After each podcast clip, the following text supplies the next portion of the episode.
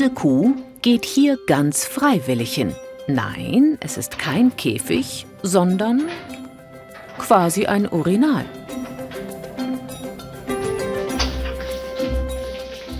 In nur neun Tagen hat sie und zehn weitere Artgenossinnen gelernt, das kleine Geschäft auf der Toilette zu erledigen. Jan Langbein hat ihnen das beigebracht.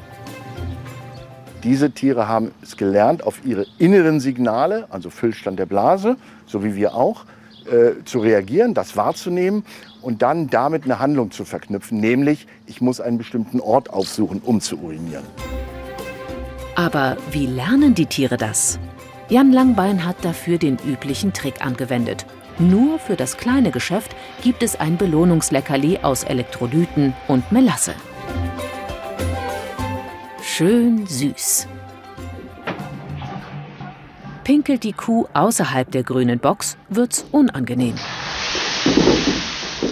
Die Idee des Projektes war, wenn wir es schaffen, Kot und Haaren zu trennen, beispielsweise dadurch, dass die Kühe zum Urinieren erst einmal eine Toilette aufsuchen, dann können wir auch die Ammoniakemissionen reduzieren.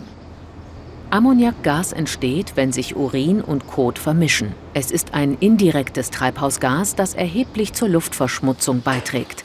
Mehr als 90 Prozent der Ammoniakbelastung in Deutschland stammt aus der Landwirtschaft. Rund 50 Prozent davon verursachen Rinder. Würden sie überall getrennte Toiletten aufsuchen, könnte das die Ammoniakgasentstehung deutlich reduzieren. Blöde Kuh? Von wegen. Wir unterschätzen die Tiere offensichtlich. Und sie können nicht nur lernen, auf Toilette zu gehen. Sie kommunizieren auch miteinander. Volker Röttgen ist es gelungen, Teile der Kuhsprache, im Fachjargon Vokalisation, zu entschlüsseln. Was er gleich merkt, unser Kamerateam bringt Unruhe in den Stall. Es passiert was Neues im Stall, das kennen Sie nicht, das ist außerhalb der Routine. Das sind auch Situationen, in denen, Rindern, in denen Rinder anfangen zu vokalisieren. Ähm, in Stresssituationen, in Umgruppierungssituationen, da ist es immer so, dass man vermehrt Vokalisationen der Rinder hört. Am schönsten ist es immer, wenn der Stall ganz ruhig ist, dann weiß man, dass es den Rindern äh, gut geht. Mal hier. Um die Sprache der Kühe zu entschlüsseln, haben die Wissenschaftler eine Art Übersetzer gebaut. Der Sender wird am Hals der Tiere angebracht und schickt die Laute der Kuh an ein speziell entwickeltes Computerprogramm. Hier wird das Moon in ein Wellenprofil übertragen. Der Forscher will die Tiere verstehen, um herauszufinden, was sie brauchen, um sich wohlzufühlen. Wir haben zum einen mal nach der Anzahl der Vokalisationen geguckt. Also das heißt, wie viel sie in einer bestimmten Zeiteinheit äh, vokalisiert haben.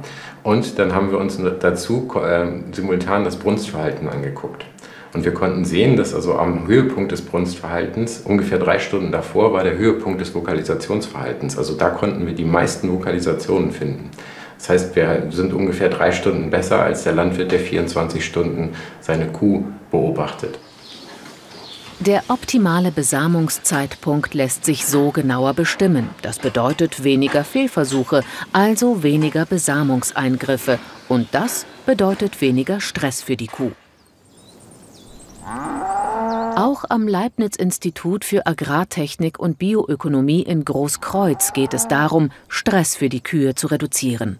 Die Wissenschaftlerinnen haben herausgefunden, dass Wärme für die Tiere sehr anstrengend ist. Als Herdentiere stehen sie gerne eng zusammen. Das treibt die Temperatur im Stall zusätzlich nach oben. Und das wirkt sich negativ auf die Milchleistung aus. Ist gut, gut. Fein machst du das. Mit Hightech sind die Forscherinnen dem Hitzeproblem der Kuh auf der Spur.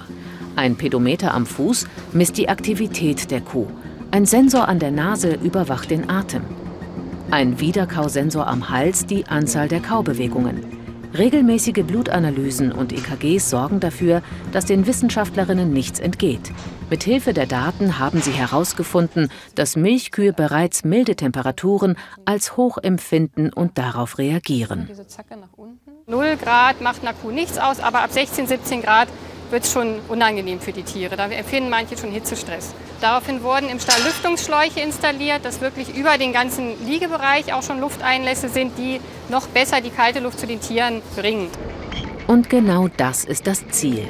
Lösungen zu finden, die dem Tier helfen und für Landwirte ohne große Zusatzinvestitionen umsetzbar sind. Dafür haben die Forschenden sogar einen Windkanal gebaut. Damit erproben sie, wie der Stall der Zukunft gestaltet werden sollte. Wichtig dabei die Stalllage zur Windrichtung, damit die Tiere beste Luft- und Klimaverhältnisse haben. Würden all diese Erkenntnisse berücksichtigt, würden sich die Tiere wohler fühlen, wären gesünder und sogar leistungsfähiger.